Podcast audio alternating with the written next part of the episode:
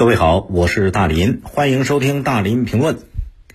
共青团中央维护青少年权益部、中国互联网络信息中心在十一月三十号联合发布了一个二零二一年全国未成年人互联网使用情况的研究报告。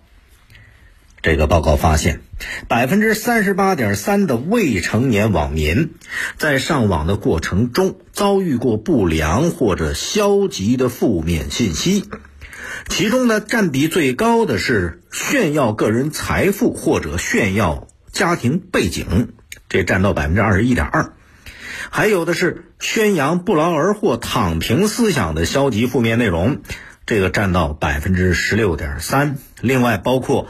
血腥暴力内容，这个比例达到百分之十五点八。澎湃新闻报道这消息。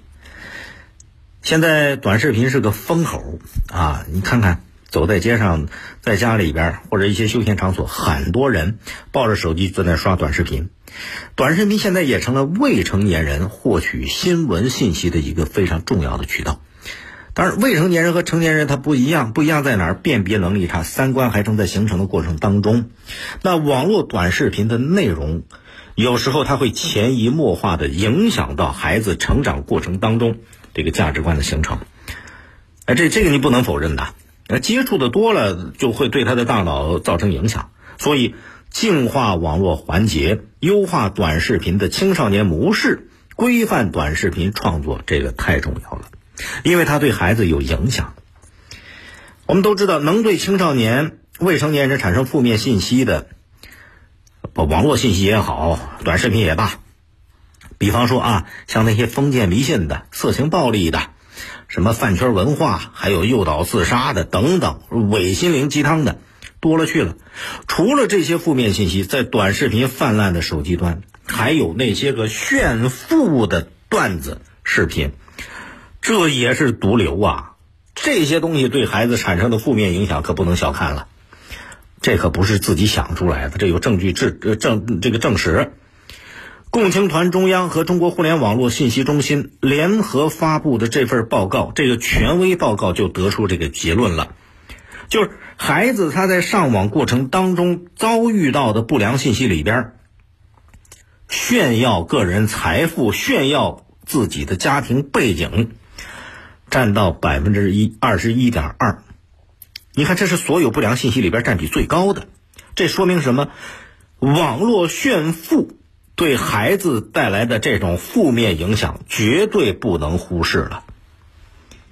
中国人一般会有什么这个心理啊？就是财不外露，怕露富，怕围观，怕被关注，这是中国人的性格。可是网络炫富它不一样，他在网上总觉得是把自己头和脸儿给蒙起来了。其实网上炫的那些富不一定是真富有，很多在网上炫耀的，他不是真富，他是用道具演出来的。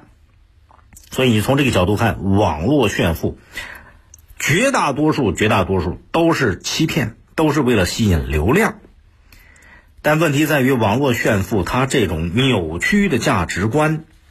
宣扬拜金主义、享乐主义，对未成年人产生这种这个这个叫金钱观，产生这种不劳而获的消极思想，尤其会加深社会的焦虑与贫富的对立情绪。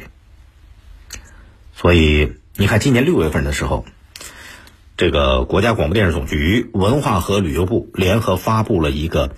网络主播行为规范，这个规范里边已经明确禁止包括引诱、打赏、暴饮暴食、炫富拜金等在内的三十一种行为。网络主播的行为规范里边这是明确的。那这规范出台之后呢，各个短视频平台也治理了一些发布炫富的视频。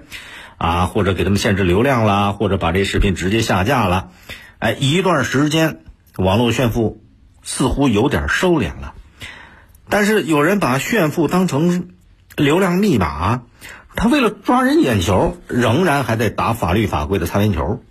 所以，网络炫富虽然说在网络主播行为规范出台之后有所收敛，但是并没有彻底整治，它就像狗皮膏药一样贴在身上，贴在这网上，不是轻易就能把它甩掉的。啊，有人说网络它不是教育局，它不是学校，是它没有直接的育人功能。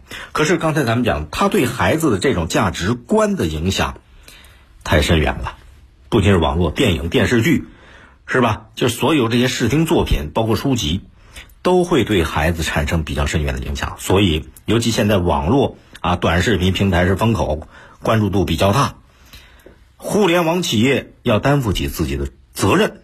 严格执行法规，要做好监管责任，对网络炫富的视频信息要进行整治清理。当然，短视频平台更要坚持实名制，优化并且升级未成年人模式，加大审核力度，利用这个网络技术手段，这个对他们来讲不是大事儿。通过技术手段去辨别色情、暴力、迷信、炫富的不良视频，让网络空间。干净起来，给未成年人成长营造良好的环境。你可以通过快手、抖音搜索“大林评论”来沟通交流。